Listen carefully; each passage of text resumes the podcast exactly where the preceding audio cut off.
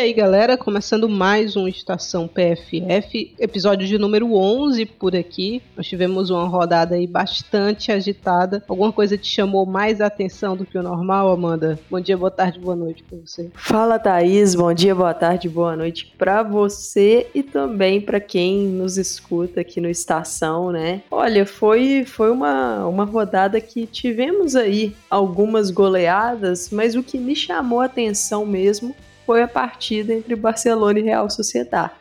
Um jogo que ficou muito ajustado e o Barça só foi conseguir decidir lá no finalzinho e com lance polêmico também. Então, esse, esse resultado acho que, que chamou atenção e a gente vai poder discorrer um pouquinho sobre ele aqui no Estação. A gente tem falado bastante de Barcelona por aqui, acho que sinaliza como essa temporada tem sido um pouco estranha para a equipe catalã mas é isso, vamos começar o nosso giro falando do futebol inglês.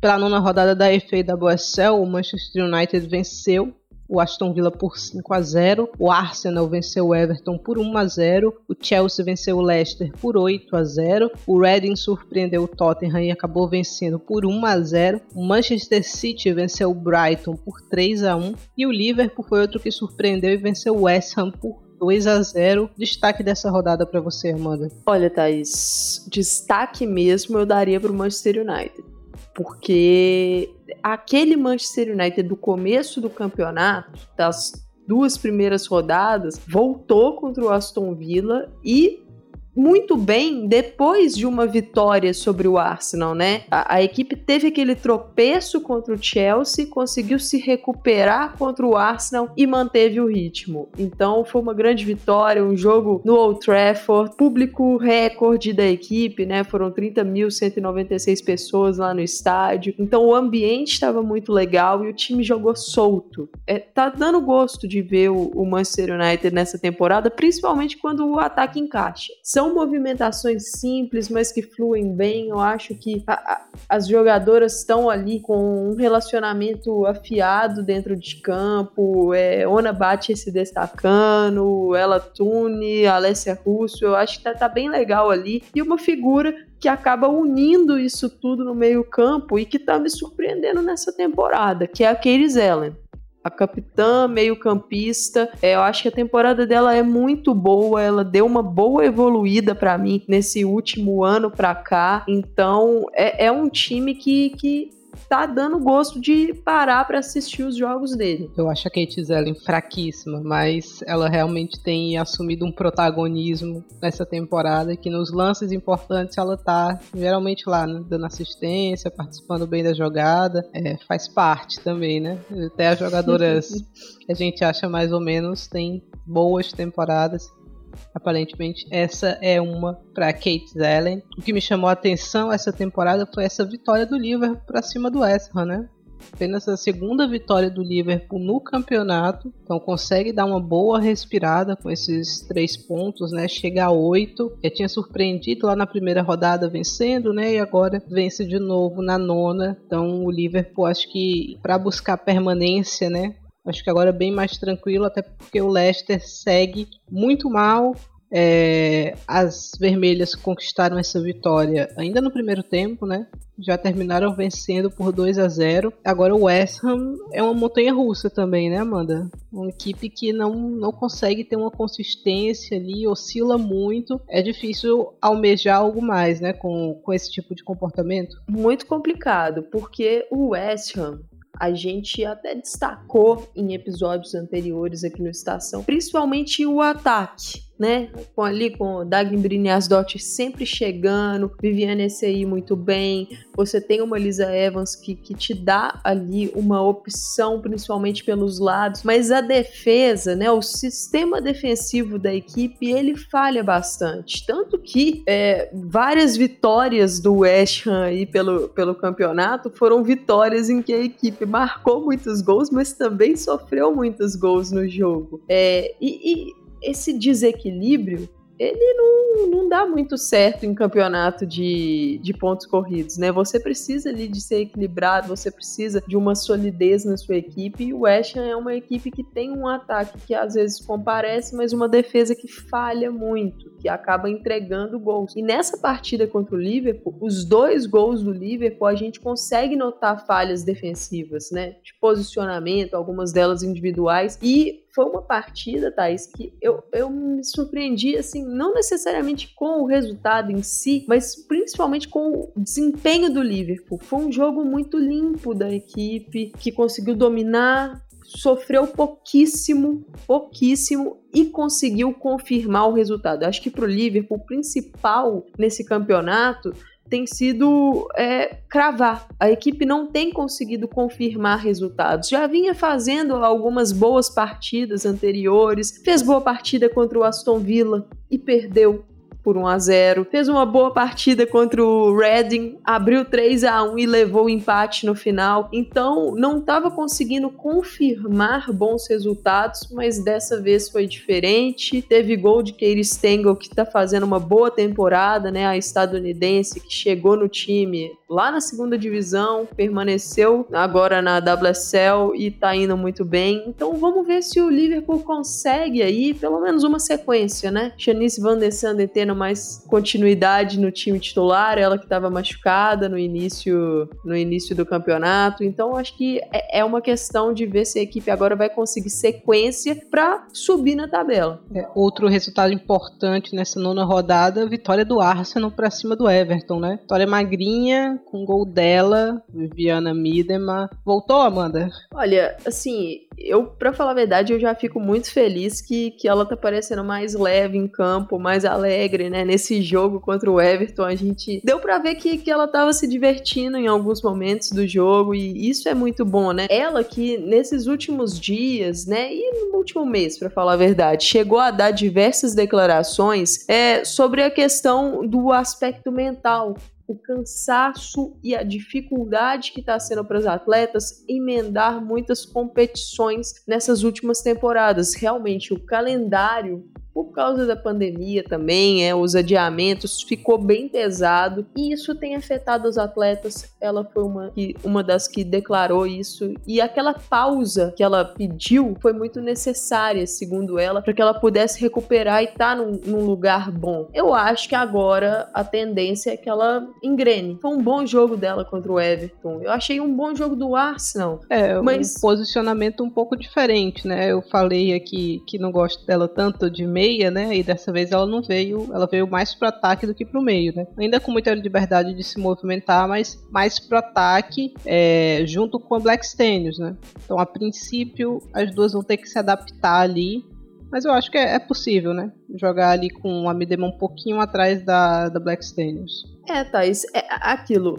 A lesão da Beth Mid ela a gente falou isso bastante no último episódio também o problema do Arsenal de como substituir a Beth Mead porque você não tem uma jogadora da mesma característica para o mesmo lado no elenco. Então, o que o Eideval fez nessa partida foi adiantar a McCabe para lá, colocou a McCabe na ponta direita. Só que como a McCabe é canhota e acaba levando muito para o meio, o ataque acaba movimentando de forma inteligente mesmo. As jogadoras acabam ocupando os espaços livres.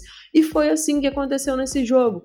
Se a McCabe levava mais para dentro, a Black Stenius trazia um pouco mais para a direita para preencher o espaço e com isso a Midema acabou subindo um pouco e eu acho que isso deu certo. Porque quanto mais próxima da área, mais perigosa ela é, ainda que ela tenha uma qualidade imensa para poder ver o jogo, né? Para poder dar enfiadas, para buscar passes quando ela joga um pouco mais recuada, mas a melhor versão dela para mim é essa versão livre, que aproxima da área, mas também tem liberdade para em alguns momentos descer ali na meia e organizar o jogo. E um golaço, né?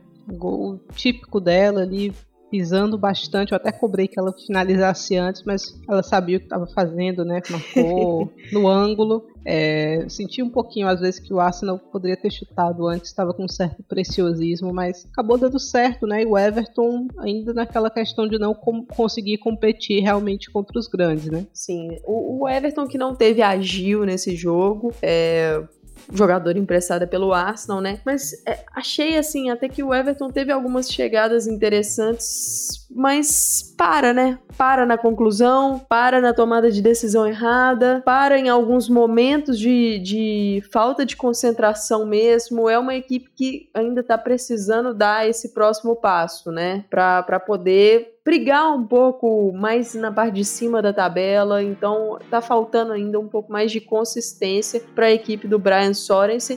E só mais uma coisa sobre o Arsenal, Thaís, precisa cravar precisa capitalizar mais. O, o Jonas Eideval falou bastante sobre isso, até na coletiva pós-jogo, e tem sido uma tônica do time nessa temporada. É, tá tendo até volume de jogo nas partidas, mas acaba com alguns placares muito justos porque perde muito gol, porque às vezes toma decisões erradas no terço final, peca na hora de definir. Então é um Arsenal que, que precisa melhorar nesse ponto. Por quê? Um contra-ataque, uma bola parada, a outra equipe vai lá e empata o jogo ou vira o jogo. Nessa partida mesmo, a Zinsberger teve que fazer boas intervenções. É, é um tipo de modelo que, que vai ficando insustentável porque é um jogo muito próximo, né? Exato. A gente ainda teve o Chelsea vencendo o Leicester, né? Como eu falei, 8 a 0 aqui não tem muito o que comentar, né? O Leicester ainda não conseguiu pontuar. São nove jogos, nove derrotas, 25 gols sofridos, apenas dois gols marcados. Então é uma equipe que, assim, eu acho muito difícil que o Leicester não seja o rebaixado desse ano, mesmo que a gente não tenha chegado ainda à metade do campeonato. Exato, e assim, o Leicester que, que trocou aí, né, de, de comando no, no futebol, o Willie Kirk foi contratado, mas está complicado para a equipe. Já são ali sete pontos de, de diferença pro, pro Reading e pro Brighton, então é uma diferença alta já, é uma diferença que passa, já, já são três partidas ao menos, e o Leicester não está mostrando muito poder de reação. Sobre o Chelsea, foi uma vitória com o pé nas costas, mas eu acho que vale destacar a Guru Haiten, né? Quatro assistências na partida. Ela tem sido a rainha das assistências aí na WSL e também na Europa. Já são, nessa temporada, somando WSL e Champions League, já são 15 participações em gols em 12 jogos, sendo 13 assistências, né? Ela balançou as redes duas vezes só, mas já deu 13 assistências. Então, é uma jogadora que gera muito jogo pro Chelsea, né? Ela consegue achar com frequência as atacantes.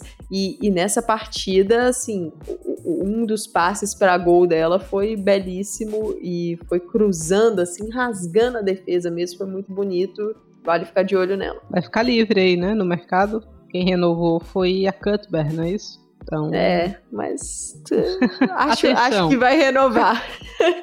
Atenção a Guru Heiten. O Manchester City venceu o Brighton, né, também. E aqui tem algumas pontuações, né? Eu acho que teve um pênalti na Greenwood ali no comecinho da partida da Greenwood. 15 segundos. Não na Greenwood, da Greenwood. Achei bem pênalti. A arbitragem não marcou, né? Acho que ela chegou atrasada, não tocou bola ali. O que, que você acha, Amanda? Eu achei pênalti também. Foi um lance envolvendo envolvendo a Greenwood e a Lee Min do, do Brighton. É, achei que a Lee Min chegou antes, né? Tocou antes na bola e a Greenwood, quando foi tentar afastar, só pegou a, a atacante 16 segundos, um, um lance que poderia ter mudado ali o rumo, a arbitragem não deu. E, e o Manchester City venceu o jogo, né? Seu jogo e pro Brighton ali foi um lance decisivo que, que poderia ter tido uma sorte maior. Exato, a gente teve também uma bela partida da Laia, né? Laia Alexandre, participação dela no segundo gol é fantástica, né? Ela ficou pedindo a bola ali, ela passou e queria receber a tabela, mas ainda assim o lance terminou em gol. Então, que contratação do City, hein? Um acerto muito grande no, no mercado e principalmente pelo fato do Gareth Taylor precisar de zagueiras construtoras para desenvolver esse jogo do Manchester City, né? Essa dupla, é, Alex Greenwood e Lai Alexandre, ela é muito positiva para o que o City quer fazer, para o plano de jogo, porque a equipe precisa de zagueiras que são capazes de construir, que tem bom passe, que tem boa progressão. E uma das melhores é, defensoras em termos de progressão, progressão no sentido de conseguir levar essa bola, né, da defesa para o ataque, participar dessa construção mesmo, desse início de, de jogadas, né, no mundo é a Laia hoje. Ela, ela é muito forte nisso. E, e assim, o interessante, Thaís, é que se você tá assistindo o jogo do Manchester City, pisca o olho, a Laia tá já na intermediária ofensiva. Ela já tá próxima da área, às vezes. E nesse lance foi isso. Ela apareceu ali, mais ou menos, no. Realmente na intermediária mesmo, recebeu da Kerstin Kasparay, que tá fazendo uma boa temporada, uma boa contratação do City, a, a lateral holandesa. E, e a Laia tramou ali a jogada toda com a Chloe Kelly, então é uma vantagem muito grande e muito difícil marcá-la. Foi uma jogada belíssima para esse segundo gol. Só que isso, vou mandar uma bola para você. As duas zagueiras, Greenwood e Laia, elas participam bastante da construção ofensiva, mas na minha visão, isso acaba tendo pelo posicionamento delas que tá, elas estão bastante altas no campo, né? A linha das duas muito próxima ali do meio-campo. Isso acaba tendo alguns impactos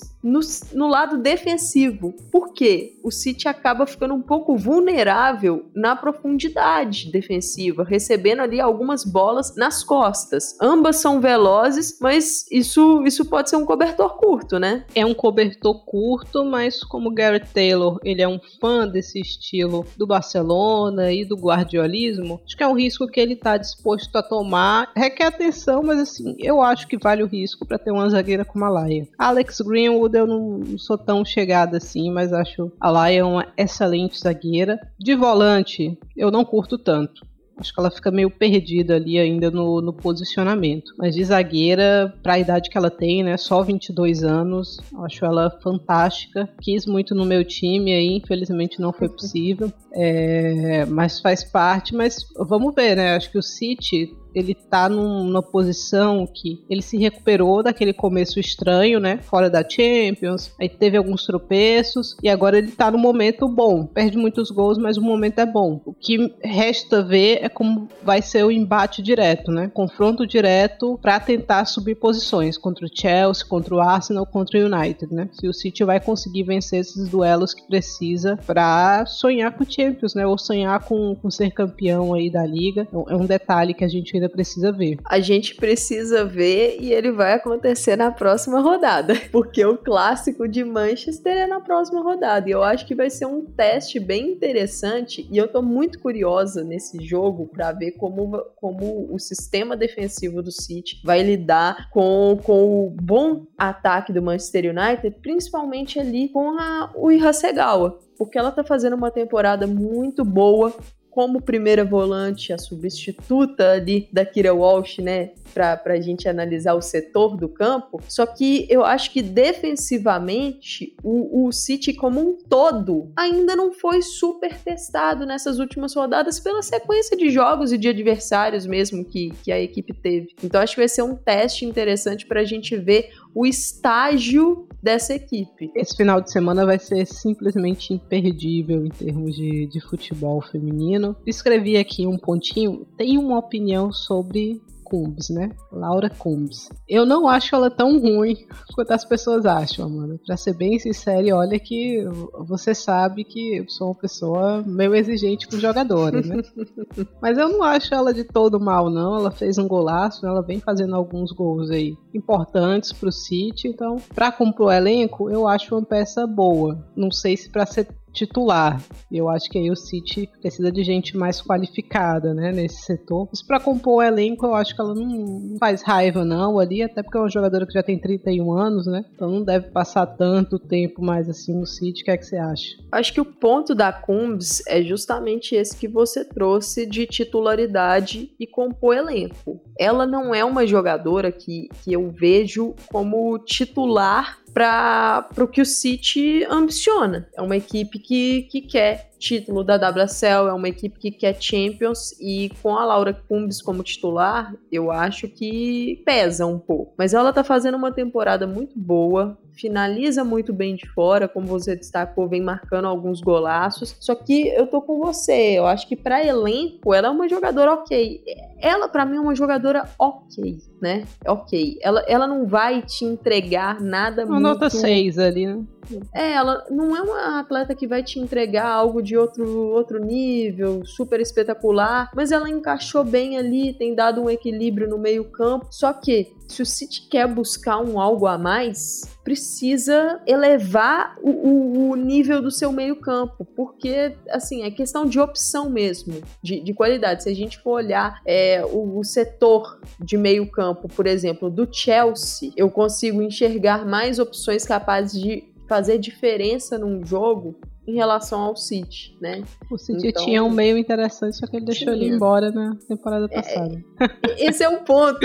Assim, se, quando você tem Kira Walsh, Georgia Stanway e Caroline Weir, a Laura Combs é uma peça de composição. Agora, a partir do momento que ela passa a ser uma peça de decisão, aí é que para mim mora o problema pensando no todo, né? No objetivo. É, dessas peças aí, eu acho que a Kira Walsh foi a mais complicada de abrir mão, porque a substituição dela é muito difícil. Muito. As outras você até consegue, aí dá para olhar com carinho para a Liga Alemã, né? Daqui a pouco a gente vai falar de uma pessoa que vem brilhando lá, mas a Walsh não tem, assim. A partir do momento que você precisa substituir uma das melhores meio-campistas do mundo, né?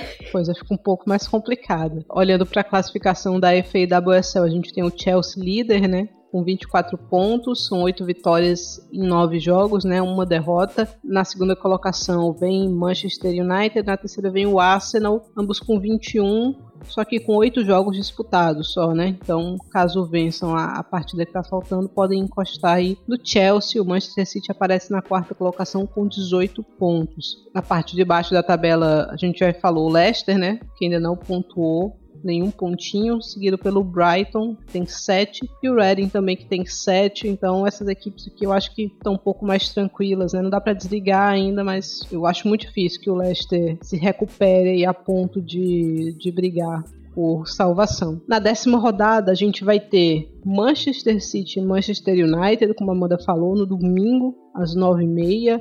No domingo às 11 o Tottenham enfrenta o West Ham. No mesmo horário e no mesmo dia, o Liverpool encara o Leicester. O Brighton enfrenta o Everton.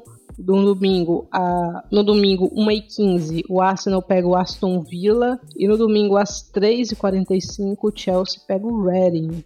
Falamos bem aqui da, da rodada do campeonato inglês.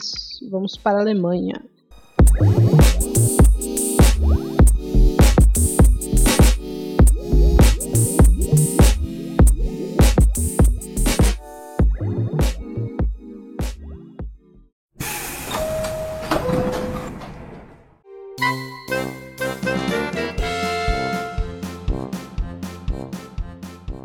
Pela nona rodada da Frauen Bundesliga, nós tivemos alguns resultados interessantes aí. O Bayern de Munique venceu o Hoffenheim por 4 a 0, o Wolfsburg venceu o Eintracht Frankfurt por 5 a 0, o Freiburg goleou o Duisburg 4 a 1.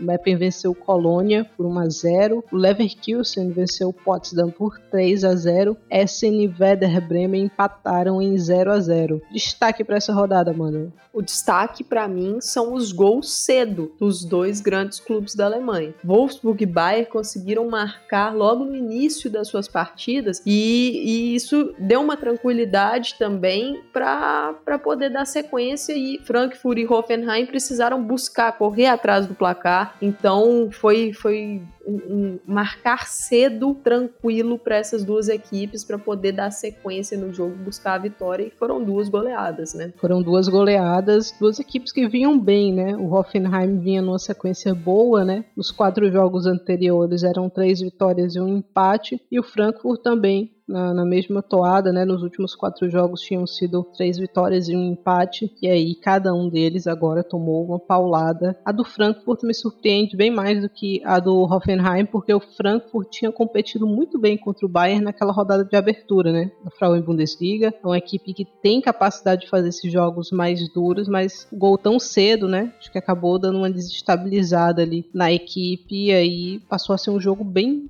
fácil até, né, pro Wolfsburg, não encontrou grande dificuldade em nenhum momento. A Ruth, como você falou, marcou o primeiro, ela terminou com hat-trick na, na partida, né, então é um golpe duro, né, uma goleada como essa, mas eu acho que não pode se deixar abalar. É, não pode se deixar abalar porque a briga ali, até pela segunda colocação, ainda existe, né? Agora o Bayern, com esses resultados, acabou passando o Frankfurt na tabela, mas é uma briga ali muito próxima, os dois estão com dois pontos ali de diferença um pro outro. Só que o, o Frankfurt precisa abrir o olho, né, Thais? Teve algumas vitórias bem ali no finalzinho dos jogos, a equipe precisa começar a abrir o olho para não desandar, né? Caiu pro Leipzig, né? Então, Exato. de atenção. Teve uma vitória sofrida contra o Duisburg, contra o Colônia também penou um pouquinho, o Leverkusen, né? Eu acho que o time do Frankfurt tem, tem mais, né, para dar. E eu acho que tem um adversário acessível aí na próxima rodada, né? Muito acessível, o Lanterna. Então vamos ver se se recupera um pouquinho. É... Uma coisa que eu queria destacar nesse jogo é, é uma substituição que aconteceu já outras vezes na temporada. A saída da Lena Oberdorf da partida para a entrada da Marina Hegering no meio. No meio, a zagueira alemã. Não é a primeira vez que isso aconteceu, ela entrando ali de volante.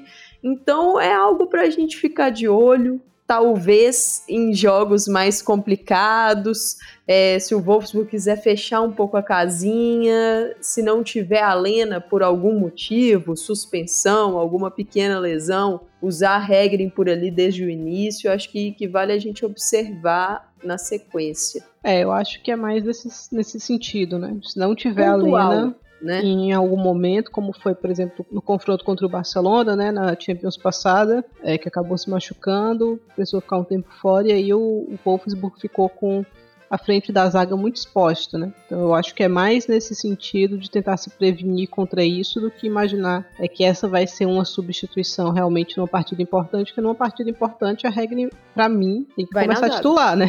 Na zaga. Na zaga, é, sem então, dúvida. esse é um detalhe, mas bom que o Wolfsburg esteja provando, né, para não ser surpreendido é, em, em, alguma ocasião, como foi na, na, temporada passada. A gente teve o Bayern vencendo também, né, como você falou, o golzinho cedo ali da Hall, sentenciou um pouquinho o jogo, né, ou deixou a partida confortável para o Bayern de Munique, mas só foi ampliar o, o placar no segundo tempo, né. Os três outros gols vieram na segunda etapa. Lea Schurl marcando duas vezes, né? Eu acho que outra jogadora que está precisando também recobrar um pouquinho de confiança, né? Com certeza. Ela, ela que, que tá com alguns problemas físicos, né, nessa temporada. Teve algumas lesões, então com, com alguns minutos reduzidos nas partidas. E, e tá complicado pro, pro Bayer, pro Strauss, essa questão da profundidade ali no setor ofensivo, porque a Damjanovic machucou, a equipe já tinha esse problema porque perdeu nomes importantes na, na janela e acabou não conseguindo trazer um número de peças aceitável ali pro ataque, né? Só trouxe a Lohan, mas a Lohan é uma jogadora mais de lado de campo. Então a, a Lea Schuller precisando em alguns momentos dar uma segurada com ela por causa da parte física, mas dessa vez ela entrou aos 72 minutos e marcou dois gols. Foi, foi muito bem, entrou muito bem. E um Bayern, Thaís, que, que teve um ataque bastante móvel nessa partida. Sem uma, uma centroavante de origem, né? Foi mais na base da movimentação mesmo. Acho que foi um, um, um bom jogo, mas para sequência me preocupa essa falta de peças, porque o Bayern vai começar a entrar numa fase decisiva, tanto do campeonato alemão quanto da Champions. Então vai precisar atacar mais esse mercado é, em janeiro para poder tentar trazer uma ou duas peças ali para o setor de ataque. Pelo menos, né? Pelo menos. Vamos ver em que sentido o Bayern vai atuar, né? Se vai olhar para a própria liga ou se vai olhar para outras ligas, né? A gente não sabe ainda como é que a equipe bávara vai se comportar, mas tem gente aqui na, na Frauen Bundesliga se ele quiser e falando em tem gente, né? Leverkusen 3 a 0 para cima do Potsdam, só tava permitido golaço, né, Amanda?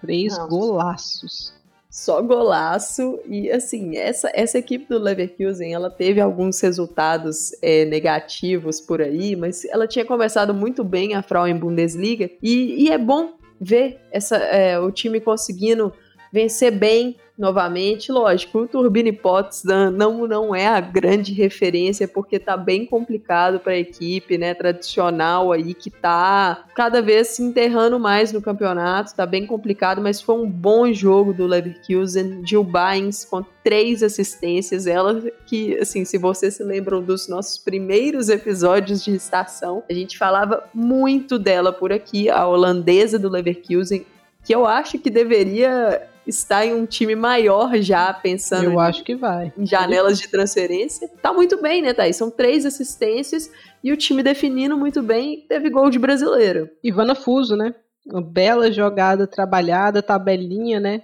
E aí a Bagens enfia um belíssimo passe para Ivana sair é, na cara do gol. Ela começou a jogada e ela finalizou, né? Então, atenção, né? Tá voltando de lesão, ficou até emocionada com esse gol que, que marcou. Espero que continue saudável, né? Espero que continue é, tendo esses minutos, atuando bem. A Frauen Bundesliga, ela tem uma questãozinha que ela dá uma pausa maior do que as outras ligas, né? É por conta do, do inverno.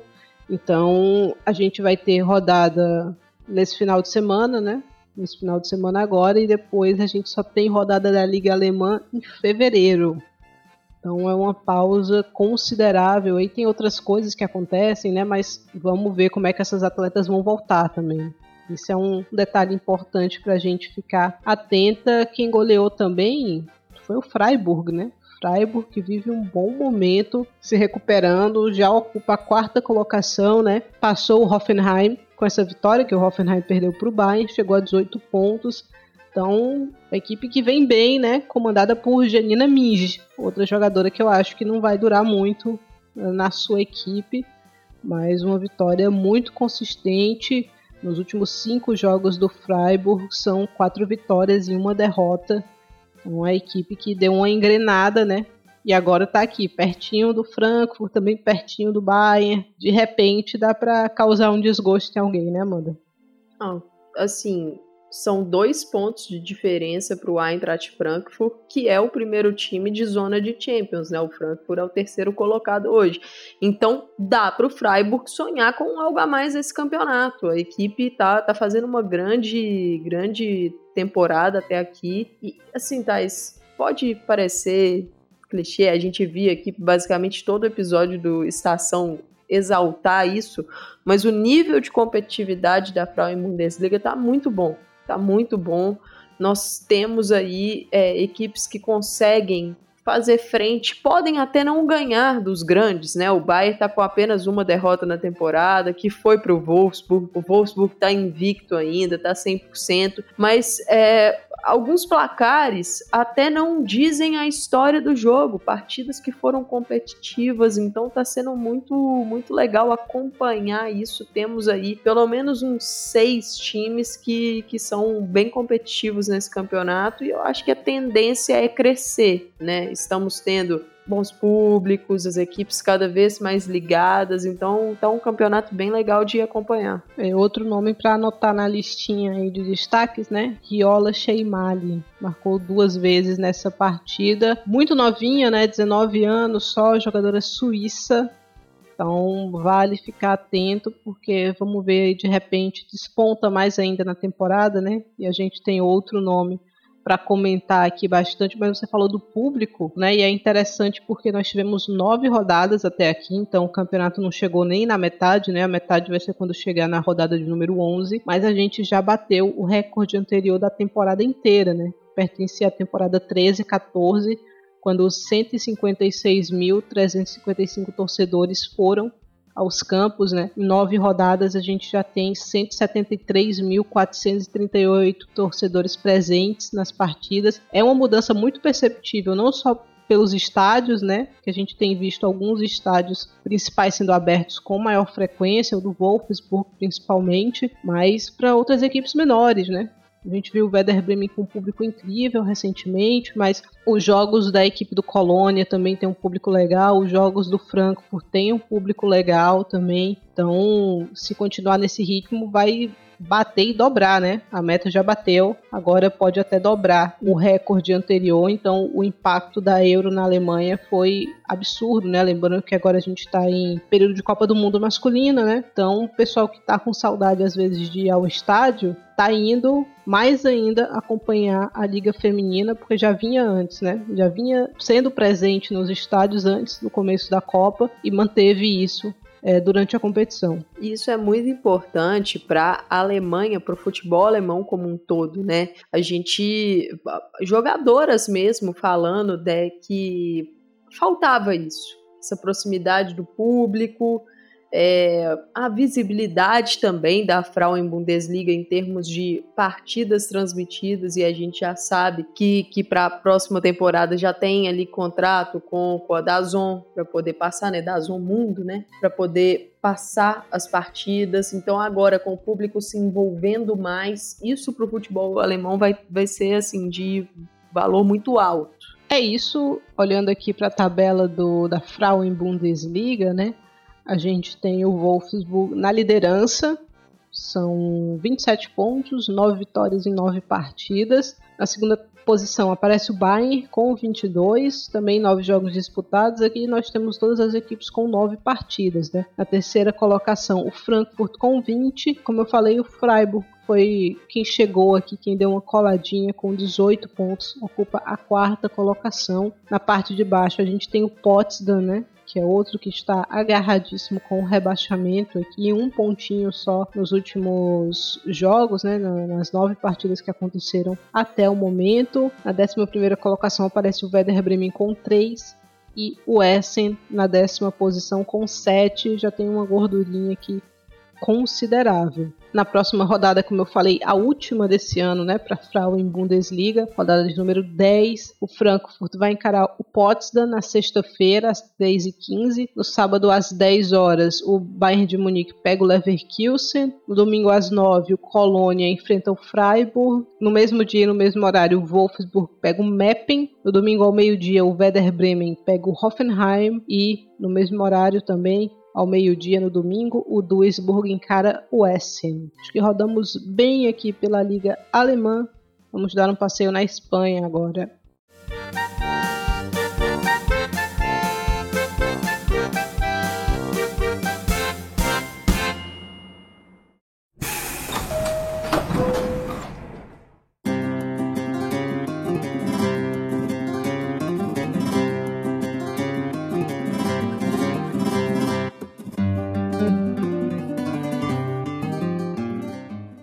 Na 11 rodada da Liga F, nós tivemos o Sevilha empatando com o Granadilha Tenerife 2 a 2 O Barcelona suou sangue para vencer a Real Sociedad 2 a 1 O Madrid CFF venceu o Atlético Bilbao por 2 a 0 O Real Madrid goleou o Levante das Planas 4 a 1 o Sport 1 Elva empatou com o Alavés 2 a 2. O Atlético de Madrid foi outro que teve trabalho para vencer o seu rival nessa rodada, 1 a 0 contra o Valência.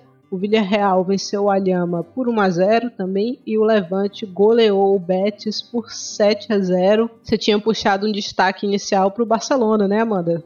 Foi um joguinho difícil, um parto. Jogo bem complicado, Thaís. E assim, não é que o Barça não teve chances para poder é, marcar gols, sair na frente do placar. Não, teve. A Real Sociedade se defendeu da forma como pôde, mas foi um Barça que também deu muita chance ali para a Real Sociedade no contra-ataque, né?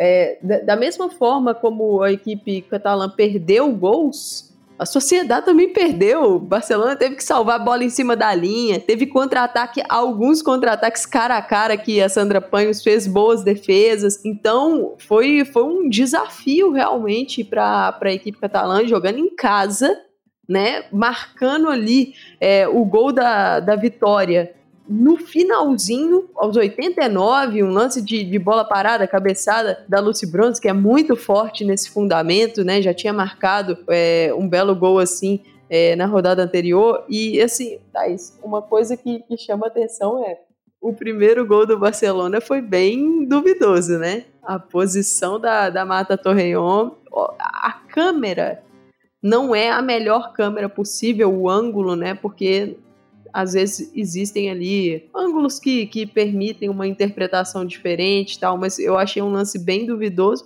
com assistência da Geise, que brigou bastante pela bola nesse lance e o Jonathan Giraldes perdendo a partida no primeiro tempo, foi para o intervalo e falou: vou trazer artilharia aqui para campo, né? Ele, ele faz quatro substituições no intervalo, traz a Mariona, traz a Geise, traz a Rolfo e traz a Tchernogotchevich para poder tentar essa, esse empate e vitória, né, no final. Exatamente, uma partida super difícil para o Barcelona, tanto que é o que atesta essa, esse jogo difícil foi que, em termos de finalização, foi um jogo super igualado. O Barcelona finalizou 20 vezes e a Real Sociedade finalizou 15 e chutaram no gol a mesma quantidade de vezes, né? Cinco chutes no gol para cada lado. Então o Barcelona teve mais posse, nem sempre foi a posse mais limpa possível, né? A equipe estava meio desatenta é, e essas substituições que o Jonathan Giraldes fez no intervalo, elas, para mim, cobram ali um pouquinho algumas jogadoras, né? Principalmente Oshoala e Núria, né? Tiveram muita dificuldade nessa partida, começaram titulares e a sensação que fica é que não deram conta, né? A Oshoala tinha começado a temporada passada muito bem, né?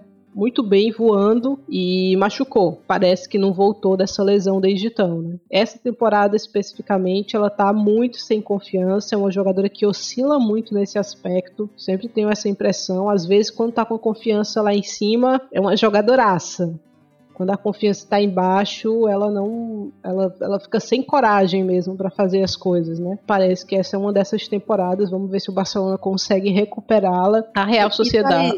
Oi. Nesse ponto rapidinho, algo que me chama a atenção é que eu não esperava a Geise tão titular absoluta no início da temporada. É, até por questão de adaptação mesmo do estilo, não é nem pela qualidade, porque eu acho que a Geise tem muita qualidade e tá cada dia mais provando que ela merece estar tá assim uhum. num clube do tamanho do Barcelona. Mas eu esperava uma briga bem maior ali com a, com a Oshoala, para falar a verdade, e a gente tem percebido que jogos grandes, Geise começando, é, a, o momento da Geis é bom, né? O momento da Geis bom. é bom, a Geis está confiante, ela se adaptou bem ao Barcelona. A gente bateu muito na tecla da questão do individualismo dela, né? E que ela teria que se adaptar ao jogo do Barcelona e fazer esse jogo mais coletivo, e ela tá fazendo isso, né? Ela tá uma jogadora bastante diferente do que foi em outras temporadas nesse quesito, né? Em termos de tocar mais a bola, de soltar mais, de dar assistências. Então, olhando para a fase ruim da Oshoala e uma Bruna Villamala que está voltando de uma lesão muito grave ainda, né? A Geise vai ganhando o espaço dela e vai se tornando uma peça importante para essa temporada do Barcelona. E para mim, eu até destaquei, a gente fez live ontem pelo PFF, né? Eu botei a Geise como um dos destaques do Barcelona na Champions. Né?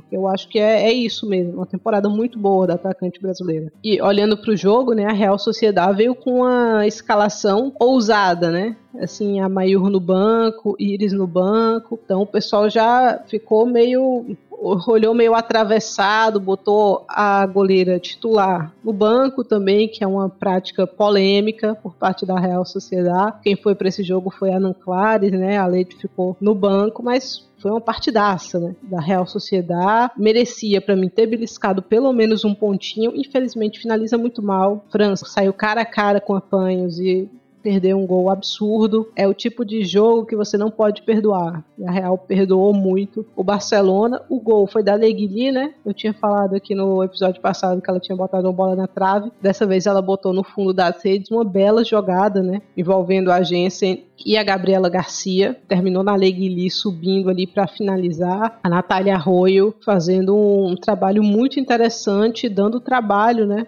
Tendo que se defender muito, isso é óbvio, mas dando trabalho para o Barcelona, mais do que qualquer outra equipe, eu acho que quem chegou muito próximo disso também foi o Levante, jogando na casa do Barcelona também. A equipe do Levante terminou perdendo de 2 a 1 mas o Barcelona acabou aquela partida trancado dentro da própria área, né, tentando evitar um gol de empate que esteve bem próximo. Então, é um detalhe, né? A gente fala, poxa, parece que o Barcelona engrenou na temporada. Vem muito bem, especialmente contra as grandes equipes, mas a mentalidade nesses jogos contra as equipes principais, até contra o Real Madrid mesmo, ela é diferente, né? a vontade é diferente. Eu acho que isso está fazendo a diferença. Nesse jogo ficou claro que o Barcelona entrou muito desatento. E aí quase foi surpreendido. O Johan continua inexpugnável, né? O Barcelona nunca perdeu pontos lá dentro mas nessa temporada tem sido por muito pouco, muito pouco, porque tanto o Levante quanto a Real Sociedade mereciam ter pontuado. E Thaís, a torcida espanhola tá olhando para Natália, Natália Arroio e vendo a sua seleção com Jorge Vilda, pensando assim, o que poderia ser com Natália Arroio no comando, é. Né? São, são boas treinadoras se destacando. A Natália Arroio, que já tinha se destacado na temporada passada, que foi ali uma ótima temporada da Sociedade. Você tem aí a Maria Pri fazendo um ótimo trabalho no Madrid CFF. São, são boas treinadoras espanholas aí. Eu acho que é talvez o campeonato que tenha treinadoras melhor, as melhores treinadoras, né? Eu gosto bastante da Iraia também, Iraia Itureg, que é responsável pela pela equipe da, do Atlético Bilbao. Você tem Maria Pri, né? Também que é um destaque. André Esteban comanda o Valência e faz uma boa temporada. Então é interessante esse aspecto da, da Liga Espanhola. Outros resultados marcantes, né? Já que eu falei de Maria Pri aqui, Madrid CFF vencendo o Atlético Bilbao 2 a 0. A partida virou 0 a 0, né, mas no segundo tempo o Madrid CFF sentenciou duas vezes com com Danange, que segue fazendo uma grande temporada, né, Amanda? São dois golaços, dois gols em transição. O primeiro deles ela ela sai ali costurando, né, percorrendo o campo basicamente todo. É uma jogadora que tem se destacado bastante no campeonato, fonte de gols, gera muito jogo também pelas pontas. Acredito que, que vai ser um nome visado nesse mercado de janeiro. Assim, deveria ser. É, a Kundanange, ela se encaixa no que algumas equipes grandes estão precisando. PSG, por exemplo, Bayern de Munique, próprio Arsenal né? A Kundanand se encaixa na necessidade de algumas equipes maiores. Acho que o Madrid CFF, pelo que ela vem produzindo nessa temporada inteira, já, já é um centro pequeno para ela e ela tem ali sido fonte de tá difícil, bola na Kundanand, tá difícil, jogada em profundidade para ela. Ela é a bola de segurança do time às vezes um pouco fominha, né? Mas no geral é uma jogadora excelente, né? Velocidade. Nesse jogo, então, teve, um, teve um lance que foi assim, simplesmente inacreditável. Se ela toca pro lado, a Bom Segundo apenas empurra para as redes, né? A Bessa Bom Segundo ficou maluca com ela, né? Mas ok, ela tá resolvendo, resolveu essa partida. Jogo de recuperação pro Madrid CFF, né? Que vinha de duas derrotas aí consecutivas. Então, para respirar um pouquinho, né?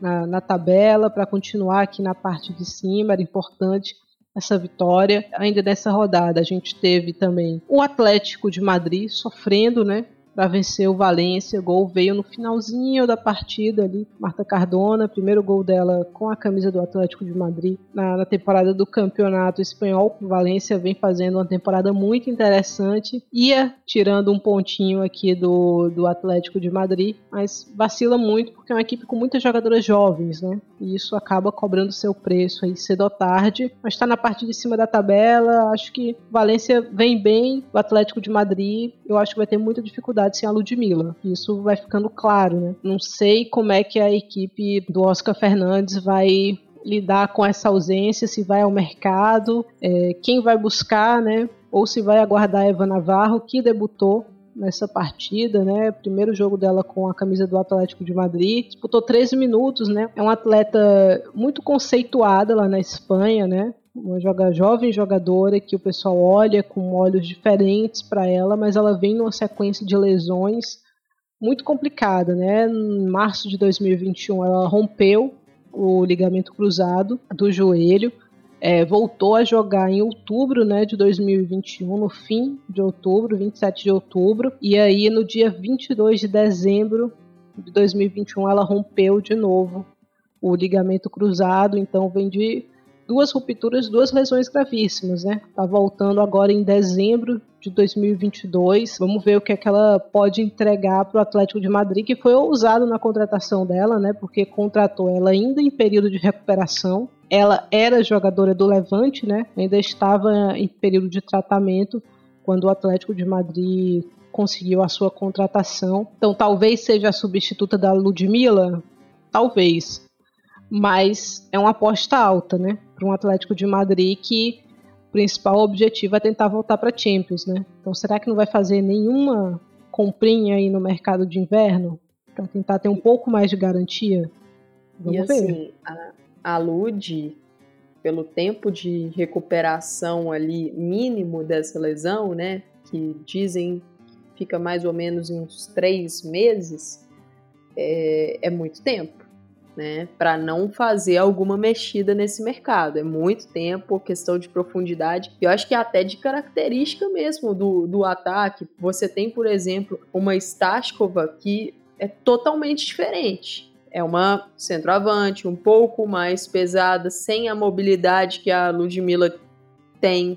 A própria Eva Navarro não tem a mobilidade que, que a Ludmilla oferece. Então é um Atlético que talvez vai ter até que mudar um pouco de característica pela ausência da, da sua ali principal peça no ataque, né? A Ludmilla é. fazendo uma grande temporada e acaba se lesionando pessoal pedindo para a Gibad assumir aí, né, essa responsabilidade, só que não é pouca coisa, né? Não, e, e você perde a Gibad também. Se uhum. você tem que levá-la pro, centro do ataque, pro comando de ataque, você acaba perdendo um pouco a influência que ela tem nos lados do campo. Exato, o Atlético aí num papel complicado. O Real Madrid venceu também, né? Mas uh, que não, não, vale tanta nota, era uma partida relativamente fácil, né? Contra o Levante Las Planas. Apesar do campo horroroso do Levante Las Planas, né? Parece uma quadra. É, a bola quase quica, não, não corre às vezes. Mas o Real venceu com tranquilidade. Eu acho que o destaque aqui é a Naomi Feller mesmo, né? três gols e uma assistência nos últimos dois jogos, então vai assumindo um protagonismo no momento que o Real precisava, até pela oscilação aí da, da Atenea, né, que marcou nesse jogo, mas não vem fazendo partidas tão boas assim. É, Lucia Rodrigues também fez um jogo interessante, dando assistência. Então vamos ver se o Real entra naquela curva de recuperação, né? Aparentemente é isso, mas o nível dos adversários ajuda bastante, a semana de descanso ajuda bastante também. Tem um compromisso complicado agora pela Champions League, né? Vai encarar o, Chelsea, então precisa de uma atuação acima das que vem fazendo para pensar em tirar pontos aí da equipe azul de Londres. No outro destaque dessa rodada, para mim, Levante 7 a 0 para cima do Betis. O Betis, que é uma montanha russa gigantesca, está na parte mais de baixo da tabela do que qualquer outra coisa. Não acho que vai pensar em rebaixamento, mas vai precisar ficar atento, porque esse tipo de partida acaba cobrando um preço muito caro. Apesar da goleada, o Levante saiu com notícias ruins desse jogo. Né? A gente teve Alba Redondo marcando hat-trick, Júlia Aguado também marcando hat-trick, a Maera Ramírez completou esse, esse placar. A Alba faz uma grande temporada, né? Ela foram três gols, duas assistências nessa partida. Já são três envolvimentos né, em gols na, na Liga Feminina, em 11 jogos. Mas a lesão da Maria Lopes Valenzuela é um golpe muito duro. O Levante já divulgou que ela rompeu novamente o ligamento cruzado, né? Ela já tinha tido uma lesão parecida no, na temporada anterior e ficou fora por muito tempo. É uma jogadora muito jovem que vem com duas lesões graves de joelho, né? Eu até comentei dela aqui nos últimos dois episódios que ela estava tendo dificuldades, né, de voltar, estava deixando passar alguns gols ali que antes ela não deixava. Então vamos ver como é que essa goleira volta e qual vai ser a condição dela. Outra notícia aí foram as lesões de Silvia Loris e Andonova, né? Então, lesionadas vão passar um tempinho fora. A Loris quebrou o dedo, né? Com o hat-trick da Alba Redondo, né? Ela chegou aqui a 10 gols no, no campeonato e ela tá bem próxima de bater o recorde dela não só com o Levante, né, mas o recorde no geral. Né? A temporada mais goleadora dela foi a 21-22, ela marcou 16 gols e a 17-18, que ela também marcou 16 gols com a equipe do Albacete. Então, como ela já tem 10, acho que tem boas chances dela bater é, esse recorde aí. Ela que é uma atleta que está convocada pela seleção agora, né? Com tudo que aconteceu, ela vem sendo uma das habituais ali na seleção e vem vivendo uma temporada importante. Me chamou a atenção, Amanda, a quantidade de cruzados rompidos no Levante desde 2020 e 2021, né? 1, 2, 3, 4, 5, 6, 7, 8, 9. 9 ligamentos cruzados rompidos aí. Muita coisa, né? Alguma coisa está acontecendo lá, né? E, e com algumas, algumas lesões com recaídas, né? Então, é, o Levante precisa olhar. Ah, é campo?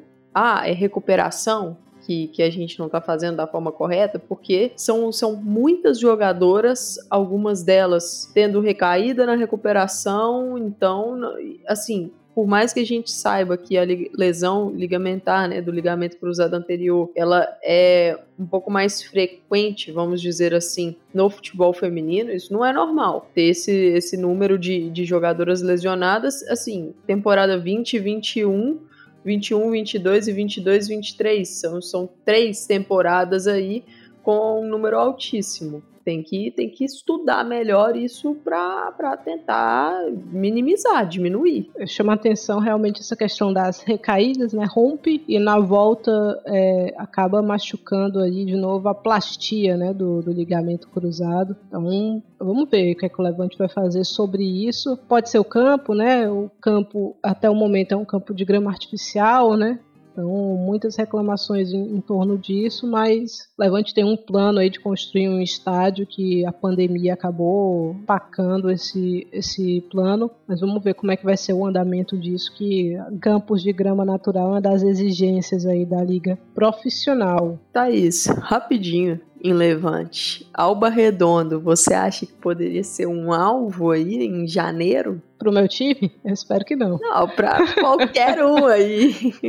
É, eu acho Porque que. tá marcando muitos gols. Tem equipes que estão precisando de atacantes, né? É, eu acho que o Atlético de Madrid pode olhar para ela, mas. Hum, eu não sei, apesar da boa temporada, não me passa essa confiança, sabe? Eu acho que esse é o teto dela. Acho que ela vai fazer uma temporada muito boa agora, mas o teto dela é aqui. Real Madrid, Atlético de Madrid, Barcelona, esses times querem jogadoras de tetos mais altos, né? É mais ou menos a, a questão ali da Esther. Esther teve uma temporada incrível com, com o Levante há dois anos, né? Só que aquilo ali foi o teto dela. Ela nunca mais conseguiu repetir. A Alba é um pouco mais nova, é verdade, mas eu não, não vejo realmente. Até porque é uma jogadora de físico mais mirrado, né? Então acho que o ano dela dessa vez é excepcional. Eu não, não apostaria como uma, uma jogadora é, diferente no futuro, né? Que esse é só o ponto inicial e ela vai ter uma curva ascendente muito maior. Não acho que é isso. Acho que ela já está próximo do teto ali. Por isso que eu acho que, na minha visão, não valeria um investimento tão grande para tirá-la do levante agora. Falando em gols, Alba Redondo lidera né, a tabela de artilharia do Campeonato Espanhol, seguida por Reitio Kundananji, com 9, 10 da Alba, 9 da Kundananji. É, a Ludmilla tem 8. Na quarta colocação aparecem algumas jogadoras com 7 aqui, entre elas a Mayuri Esther. Assistências, quem lidera a tabela de assistências é Nereis Aguirre com 6 assistências. Olhando para a classificação geral do Campeonato Espanhol, Barcelona lidera com 33 pontos, são 11 vitórias em 11 jogos. O Real Madrid vem na segunda colocação com 25 pontos, conquistados em 10 jogos, né? 8 vitórias, um empate e uma derrota. Na terceira posição vem o Levante com 23 pontos, seguido pelo Atlético de Madrid, que também tem 23, e o Madrid CFF com 22. Então todo mundo meio junto aqui, da terceira para a quinta colocação. Na parte de baixo, o Alhama tem só três pontos. Na 15 colocação, o Alavés aparece com seis. E na 14, primeira equipe fora da zona de rebaixamento, aqui o Levante Las Planas com 8. Eu falei que o Levante Las Planas tinha começado muito bem, né? Mas entrou numa sequência muito ruim aí. Agora já tá aqui na beirada da zona da degola. Precisa reagir aí para tentar não ser rebaixado nessa temporada. Na 12 rodada, no fim de semana, a gente vai ter o Madrid CFF enfrentando o Valência no sábado às 8 horas da manhã. O Barcelona pega o Alhama no sábado às 3 horas. No domingo às 8 da manhã, o Villarreal enfrenta o Sporting Elva e o Alavés pega o Sevilha. Às 10 horas, o Granadilha Tenerife encara o Levante Las Planas. Ao meio-dia, o Betis pega o Atlético Bilbao. Às 2 horas, Real Sociedade e Levante se enfrentam e às 4 horas, Real Madrid e Atlético Atlético de Madrid. Expectativas para esse jogo, Amanda? Olha, é um, um, um jogo assim. O Real Madrid entre rodadas de Champions importantíssimas para a equipe e aí vai ter esse confronto, esse, esse clássico de Madrid pesado, né? E um confronto ali decisivo já, porque o Real tem um jogo a menos, então ele tá é, à frente do Atlético de Madrid, mas com um jogo a menos, podendo, quem sabe, aumentar até a sua vantagem. Então, para o Atlético de Madrid, pensando em classificação para a Champions League, ter um bom resultado contra, contra o seu rival vai, vai ser vital acho que, que vai ser um jogo pegado, Thais. Também estou nessa expectativa aí. Inclusive, esse domingo a gente vai para a França agora. E aí a gente passa com atenção a que vai rolar nesse final de semana, que teremos grandes confrontos. Terminamos nosso giro pela Espanha, vamos agora para a França.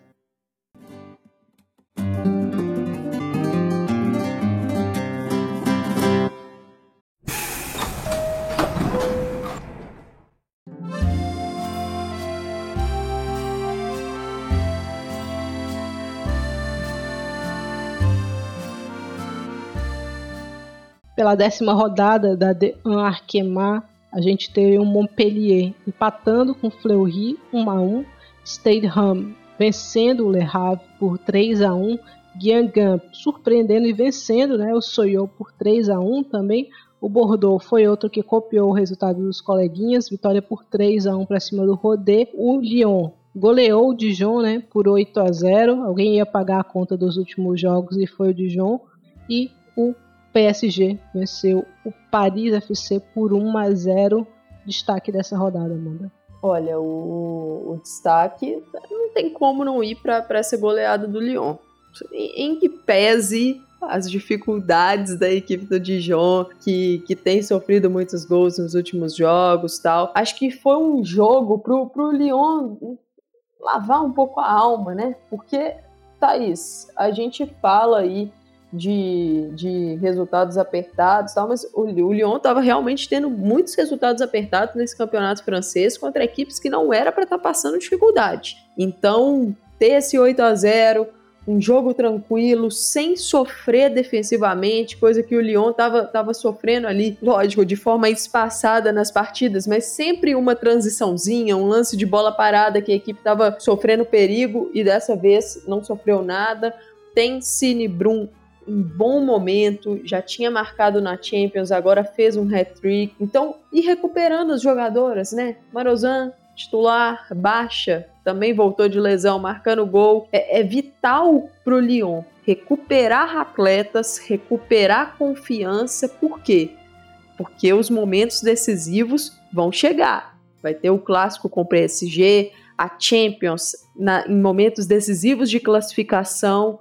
Então é agora que a equipe realmente precisa mostrar respostas dentro de campo. É, e eu acho que o mais interessante, né? A gente teve a Brum marcando um hat-trick, mas a Selma Baixa marcou dois golaços, né? vindo da direita, né? Puxando para dentro, ela que é canhota e disparando no gol. Então, o segundo, particularmente bonito, né? De muito longe. É, mas Marozan titular e participando dos gols, né?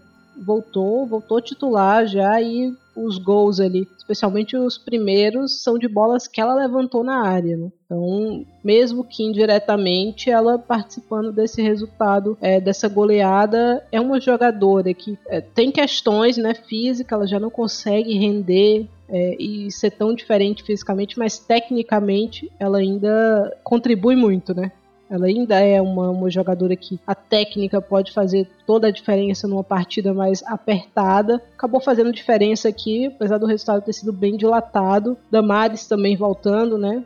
Entrou aí no, no intervalo. Então, acho que os sinais são bons para o Lyon, especialmente nesse começo de dezembro, né? Que vai ter essa agenda tão apertada e com jogos tão importantes, vai pegar o PSG, mas vai pegar o Arsenal também, vai pegar a Juve, precisando de, de resultados, né? Então vamos ver aí o que é que o Lyon vai trazer pra gente, mas auspicioso, né? E por parte do Dijon, 18 gols tomados nas últimas três rodadas, a situação tá complicada, né? Tá muito difícil, tem que resolver esse sistema defensivo. E Thaís, foi, foi realmente uma, uma atuação bem ruim do Dijon. É, os gols do Lyon, lógico, muito mérito da equipe francesa por, pela construção e tal, mas o sistema defensivo do Dijon facilitou em alguns lances. Desatento, muitos espaços, marcação passiva.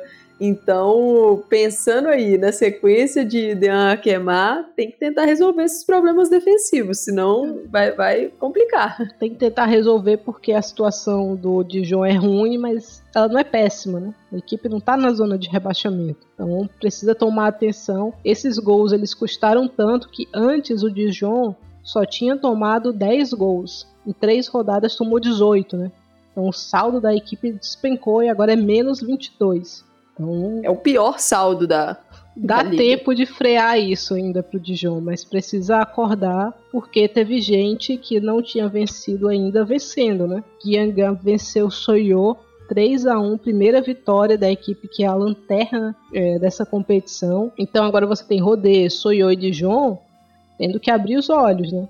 Porque a diferença diminuiu consideravelmente, especialmente pro penúltimo e antepenúltimo aqui, né, que tem cinco pontos, o, o Yangan agora tem quatro. É para ficar bem atento, né, Amanda? Porque a gente não tem metade do campeonato exatamente ainda é, disputada, então tem tempo ainda para o Guiangan reagir. Sim, tem tempo e, e nessa partida contra o Soyo a equipe foi foi bem eficiente, né? O, o Soyo falhou nos dois gols, nos três gols, desculpa, mas é importante para o Gangan mostrar aí uma, uma evolução. A equipe que tinha de forma surpreendente empatado com o Lyon, né? Mas não vinha Sim. conseguindo ter bons resultados e tá, tá apertada. Foi, foi um jogo de seis pontos esse, uhum. né, Thaís? Porque o Gangan chega a quatro pontos, o Soyo tem cinco. Exato. Então é o, a última vida, vamos dizer assim, né?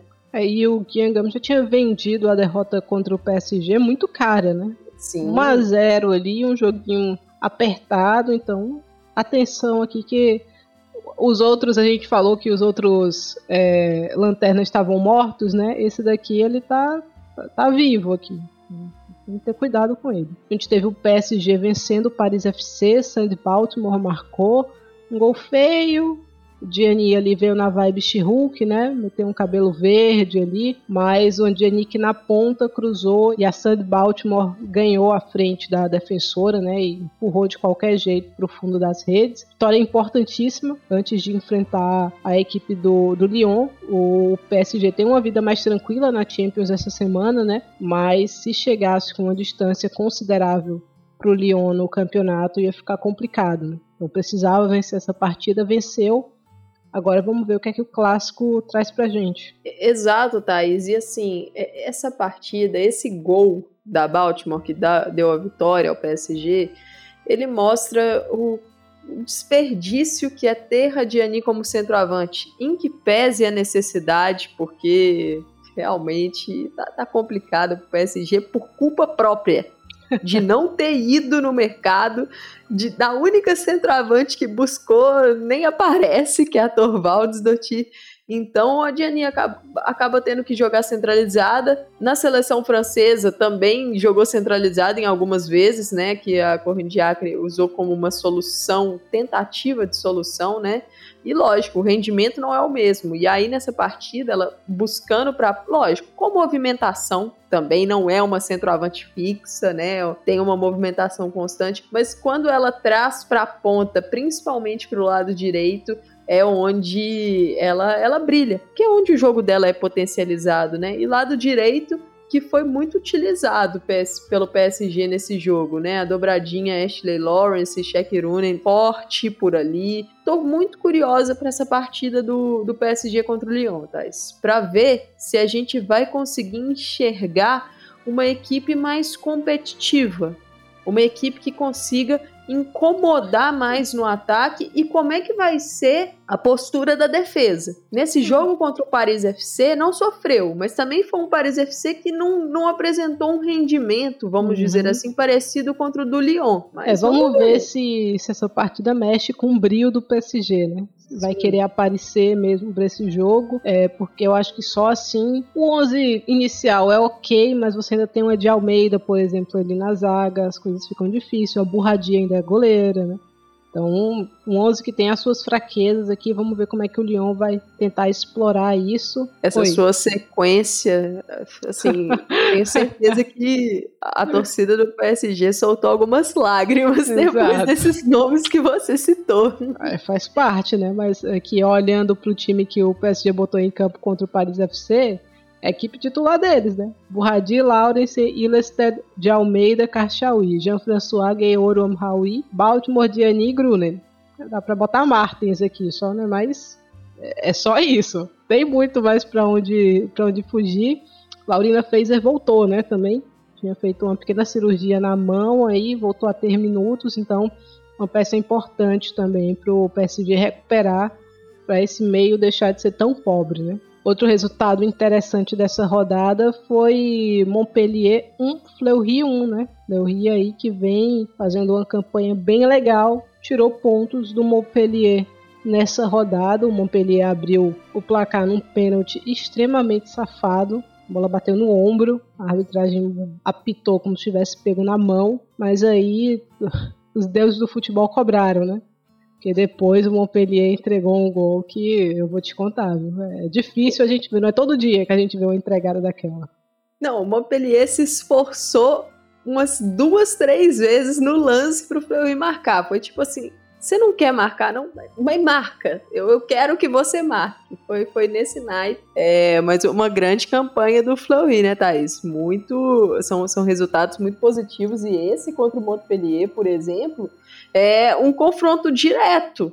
Entre, uhum. é, são, são duas equipes que estão na mesma zona ali da classificação. Então foi, foi um empatezinho muito comemorado pelo Fleury.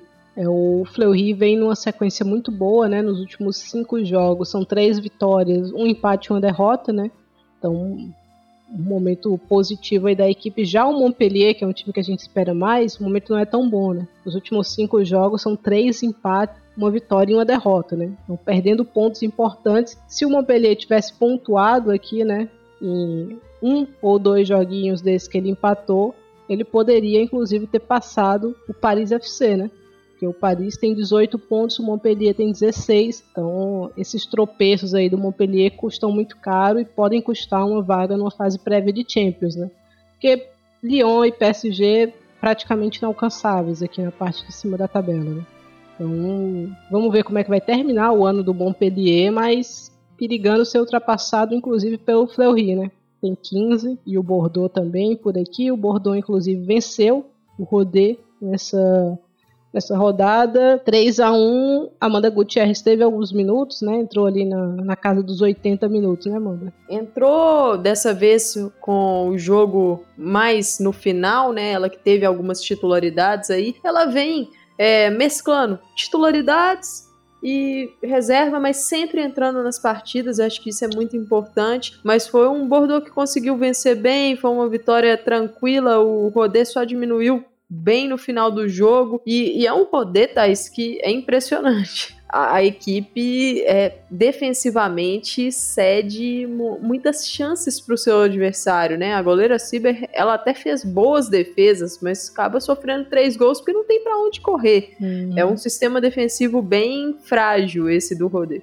É, e quem venceu também foi o Stedham, venceu o Le Havre por 3 a 1 Vitória importante aí, né, Amanda, para a equipe do Stedham, para ficar mais na metade de cima da tabela do que na metade de baixo. Então, voltar a vencer também, né, depois de um empate uma derrota, estava necessitando desse, desses três pontinhos. Né? Com certeza, passou por momentos aí de instabilidade nessas últimas rodadas, então era, era uma vitória muito necessária para não perder ali aquele contato com, com essa, esse miolo da tabela, né? Acho que ficou difícil a briga por um algo a mais. Esse algo a mais é a terceira colocação, que é a vaga de Champions. Ficou difícil para o Ram, porque a diferença já, já chegou ali em quatro pontos mas muito importante destacar aqui, né, que essa Bussi com dois gols, é uma atacante, uma ponta muito veloz e que tem finalizado muito bem. Foram dois golaços dela, duas finalizações muito boas. Não está com dificuldade nenhuma, né, para finalizar aí na, na cara do gol, então é, olhando para a tabela do campeonato francês, a gente tem o Lyon líder com 28 pontos, seguido pelo PSG com 26, na terceira colocação aparece o Paris FC com 18 pontos naquele esquema que a gente já falou, né? Muita gente próxima aqui do Paris FC esperando só esse tropeço. Na parte de baixo da tabela, o Guingamp tem 4, o Rodé tem 5 e o Soyo também tem 5. Então o Dijon é quem aparece mais tranquilo aqui com 8. Mas o Guingamp querendo reagir quando a gente olha para a tabela de artilharia, né? A Diane segue isolada aqui com oito gols. Na segunda colocação aparece a Maíra Garbino. E na terceira, Mathilde Bourdieu com seis, empatada com a Anelia Mondesi também. Quem deu mais assistências nesse campeonato francês até agora foi a Tinei. Quatro assistências para ela, para Oceane Deslandes, do Montpellier, para Rachel Corbos, do Stade Rams e para Sandy Baltimore, né, do PSG. Então essas são as líderes de assistências do campeonato francês. E um número legal da Baltimore, né, é que ela participou de cinco dos últimos gols do PSG no campeonato. Foram três gols e duas assistências. Ela que está numa ascensão. Se a gente for olhar os 14 primeiros gols do time no, no campeonato, ela só teve duas participações, com duas assistências, mas nos últimos oito foram cinco. É bom que ela tá voltando a essa fase. Ela teve um momento complicado ali, especialmente no fim da temporada passada, né? Questão com a com a e etc, etc. Mas aparentemente voltou, né?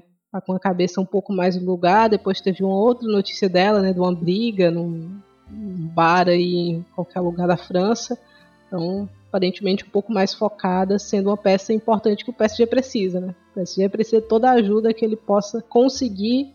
Pela 11 rodada, temos aqui o primeiro campeonato chegando na sua metade. Hein? 11 rodada da Diana Arquemal, Fleury pega o Bordeaux na sexta-feira às 2 da tarde, no sábado às 10h30. O Dijon pega o Stade Ham, o Rodé pega o Guingamp e o Soyo encara o Paris FC no domingo, às 8h45, o Le Havre encara o Montpellier. E fechando essa rodada, domingo às 5 horas da tarde, Lyon e PSG. Então, jogaço, hein, Amanda? Jogaço e assim, para ser decisivo mesmo, porque uma vitória do Lyon nesse, nessa partida é, já, já deixa a situação bem complicada para o PSG, porque vai ficar ali cinco pontos atrás, com apenas um confronto direto ainda restante, né? Então, para o PSG, pontuar será fundamental contra o seu grande rival. Eu vou, vou dar a letra aqui do fim de semana, hein? Atenção, no domingo, as três partidas no domingo. E no domingo às nove e meia, Manchester City e Manchester United.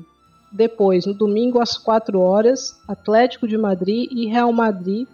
E no domingo às 5, Lyon e PSG. É um domingo movimentado, né, Amanda? Movimentadíssimo e para quem tá preocupado, ah, tem Copa do Mundo masculina, tal, não tem jogo Exato. na Copa do Mundo masculina no domingo. Então, gente, dá pra, pra poder emendar. E quem quiser emendar também é, o futebol no domingo inteiro, vão, vão ter jogos aí nesse intervalo. É, vai ter jogo do Arsenal, vai ter jogo do Chelsea nesse, nesse meio tempo, né? O Arsenal joga com o Aston Villa.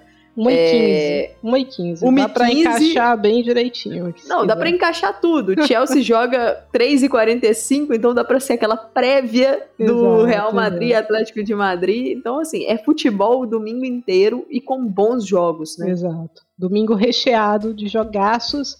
A gente vai ficando por aqui, né? Muito obrigada se você ouviu até o fim. Curte, compartilha, comenta pra gente no post lá do Twitter o que é que você tá achando, se tá curtindo, se é, tem alguma coisa para melhorar, tá sentindo falta da gente falar de mais alguma liga, conta pra gente, segue o PFF no Twitter, no Instagram, acompanha as lives de terça-feira. É isso, né, Amanda? Muito obrigada pela companhia. É isso, Thaís. Prazer imenso. Mais um episódio aqui com você. Agradecer a quem chegou até aqui. E como a Thaís falou, compartilhem, porque isso ajuda a gente bastante a expandir esse conteúdo, né? E só Tá no post no Twitter, lá no PFF, arroba PFF, underline oficial. Também tem no Instagram, arroba Planeta Futebol Feminino, tudo junto. E a gente tá aí em todos os agregadores, né? No Anchor, Google Podcasts, no Deezer, no Spotify. Então, agradecer aí a audiência de todos. Chegamos aí na estação final. Valeu. Tchau, tchau.